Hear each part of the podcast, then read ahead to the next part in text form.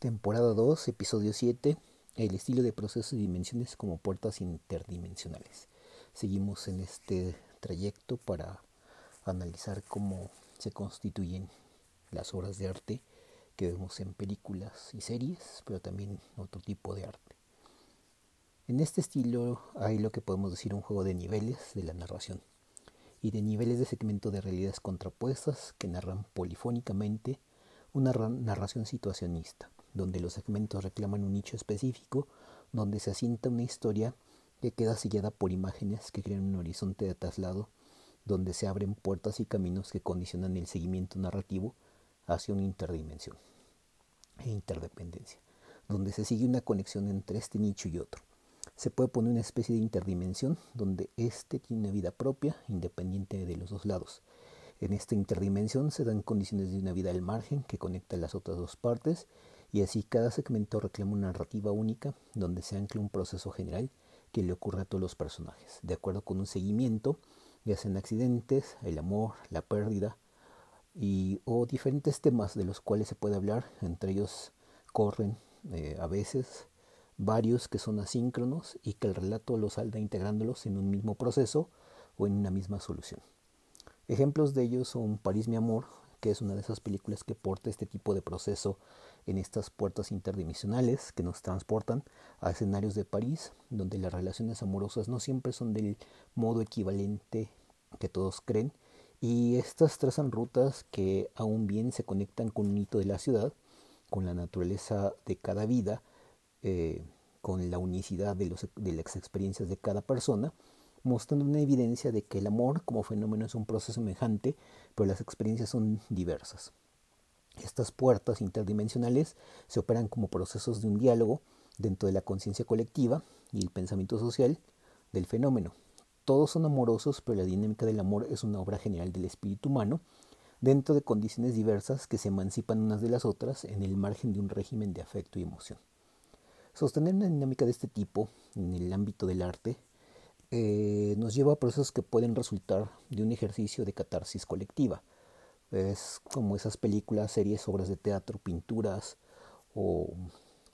eh, escenarios de la instalación donde hay una catarsis al final, dado que las diversas puertas transponen tensiones de la vida común, dándole una solución a las problemáticas y dificultades del espíritu mundano sobre el tema, conduciendo así a tener una solución que aporta a la vida emocional del colectivo eh, una forma de resolución que le lleva a la conformidad. Así en París mi amor se trata de cuando el amor presenta sus versiones del alma contemporánea amorosa y de las distancias y cercanías en los procesos del fenómeno amoroso. Hay otras películas que son de este modo también, como La hora de tu muerte, que es una película de terror, donde las personas acontecen en un viaje en el tiempo,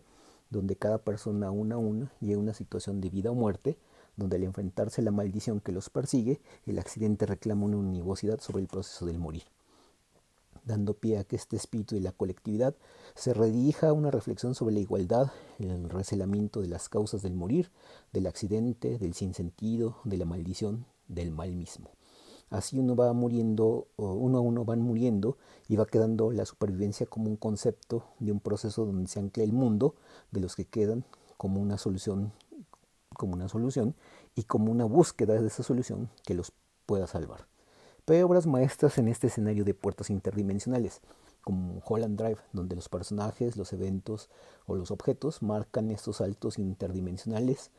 y con ellos se crean etiquetas que marcan la huella de un cambio de lógica y de una especie de evento sin coherencia o sin conexión, retando la dinámica de la continuidad del sentido y de lo que estructura la conciencia del presente de cada personaje o de cada situación y que resulten proponer una historia de las interdimensiones como un reflejo donde la ilusión de la interpretación sin referentes nos obliga a cuestionar la conciencia y la realidad. Otra es Black Swan, donde hay una locura que entra por un segmento de una interdimensionalidad de un solo personaje que esta otredad eh, le apodera eh, se apodera de sus procesos virtuales y sostiene una dinámica donde la coherencia y las conexiones con el mundo sano se desconectan, se despegan y acontece la dinámica de la enfermedad mental, como un desgranarse de una misma mujer sobre sus valencias personales y en sus propias relaciones mentales, donde se pierde la unicidad del yo y se juega a la fragmentación del yo en la otra edad, desde la que la dimensión abierta se convirtió en un escenario de lo monstruoso, pero cotidiano de quienes pierden la razón. Jugar a las interdimensiones es procesar un campo de juego de lo otro, de la otredad puesta en los procesos de la diferenciación,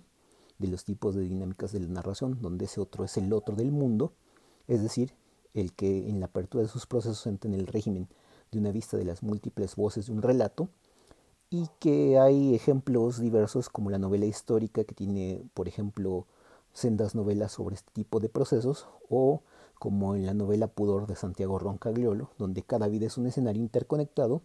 donde cada vida de estos personajes tiene una trama que toma la voz y define los escenarios del sentido común en la vida cotidiana y sostiene la realidad del modo que toca a una parte de la dimensión del alma humana que da cuenta de la dinámica de sus deseos profundos y de sus necesidades de, como existencia y de existencia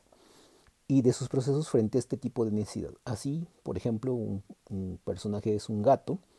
que tiene una vida amorosa y una vida anímica que conecta interdimensionalmente con el amor y con su ama, que recibe eh, anónimos sexuales, donde ambos se ponen a maquinar una narrativa, donde los dos tipos de deseo son una forma del quehacer cotidiano que niega las soluciones habituales de la lógica, donde se aclara un ente moral, sino que acá las voces de cada personaje, en una polifonía, se listan para orquestar una ética de abandonar esa moral para encontrar una que no es la del cumplimiento y las leyes o normas, sino que es la de la peripecia y el percance. Otras novelas eh, tratan sobre una vista de un hecho como un proceso de la, de, la situación interdimensional. Eh, por ejemplo, la novela de Javier Cercas, El impostor, donde éste revisa una por una las expresiones de múltiples personajes, que esta es la polifonía, que estuvieron en un hecho histórico y desde las cuales se revelan las formas de una narración que siempre tiene formas entre lo que se recuerda y lo que es. Esta dicotomía entre lo que se recuerda y lo que es, lo que es eh, permite jugar con ese parámetro donde este personaje que es el impostor inventa con la mirada ajena de múltiples voces una vida de notoriedad y fama, donde es ese personaje, este simple impostor que trata de ser algo que inventa con las voces de los personajes según se recuerda y con el hilo de lo que realmente ocurrió. Así el personaje salta de dimensión en dimensión de un relato, donde se concentra en justificar sus mentiras y sus inventos y de llevar una vida creada sobre la base de las mismas, donde cada personaje del hecho real suma información que acredita, pero también es una farsa, donde él es un impostor y trata de inventarse una vida dentro de este escenario histórico. La idea de las interdimensiones puede cifrar una lucha donde los tipos de silencio son la lucha por las interpretaciones de la realidad, el juego onírico de los silencios es otro escenario de una guerra de silencios y de condiciones dimensionales, de los espacios también, porque en las pausas y en los silencios o en los espacios se puede operar un modo en el que habla un discurso que está sosteniendo el pase hacia otras dimensiones, eh, que puede ser eh, las de una vida distintas que se manifiesten en los intersticios o en estas pausas y silencios o espacios, por ejemplo el neorrealismo italiano, pasa hacia una forma que es la forma de hablar de las peripecias de los situacionismos de guerra, pero en la otra dimensión el fascismo es analizado puntualmente nota por nota en el no decir, en el silencio. Así solemnemente se habla de aquellos que no se dice, pero que da avisos de mostrar el modo de operar de este fascismo, cuando en la película misma, en la casa de renta, en, en este caso es Roma, la ciudad abierta, llega la Gestapo y busca en la casa a judíos y se opera una suerte de charada donde el personaje se escapa jugando los espacios vacíos, donde la gente no habita jugando a ponerse en esos espacios para salir librado y salir caminando hacia la calle. ¿Qué es el espacio vacío sino el silencio ante la barbarie, que es un decir más allá de la imagen? Es una crítica y es un modo de entender que a la risa le sucede la seriedad, y así esos contravuelques del humor nos llevan al silencio y el espacio vacío. Y para cerrar, eh, dos ejemplos más lo sublime, que está del lado de lo interdimensional o de las formas interdimensionales en el surrealismo, por ejemplo Buñuel en, El Simón del Desierto, donde eh, hay las causas de un, de un mundo visto sobre el redil de las categorías de la vida común, que nos llevan al desapego espiritual y al ateísmo, pero la idea de la solemnidad de esa paráfrasis es poner la vida de lo surreal como una dimensión de lo automático, una suerte de automatismo de escritura, de escritura automática, del modo de la forma de lo inconsciente que se introduce en la idea seria del mundo sin Dios y de los muchos procesos que esta sombra de esta dimensión externa de lo inconsciente nos deja ver en el contrapunto y contraste entre religión y ateísmo, que exige que la cualidad estética de lo que revela sea puesto en la forma de los modos surreales, donde las dimensiones de la realidad y sus naturalezas colaboran en una sinergia que nos lleva a un mundo bajo, los párpados donde lo onírico y lo real juegan en una forma de sintagma, donde la religiosidad se ve en la transposición de sus tensiones y en esta eh, forma de un mundo que progresa y transita desde la modernidad a un mundo eh, sin religión y sin Dios, un mundo sin eh, esta condición del previo al, a la modernidad, que es el medievalismo, que revela estas tensiones como una, una relación cultural de las historias de la cultura. Por último, podemos decir de lo mismo de la pintura de Remedios Varo,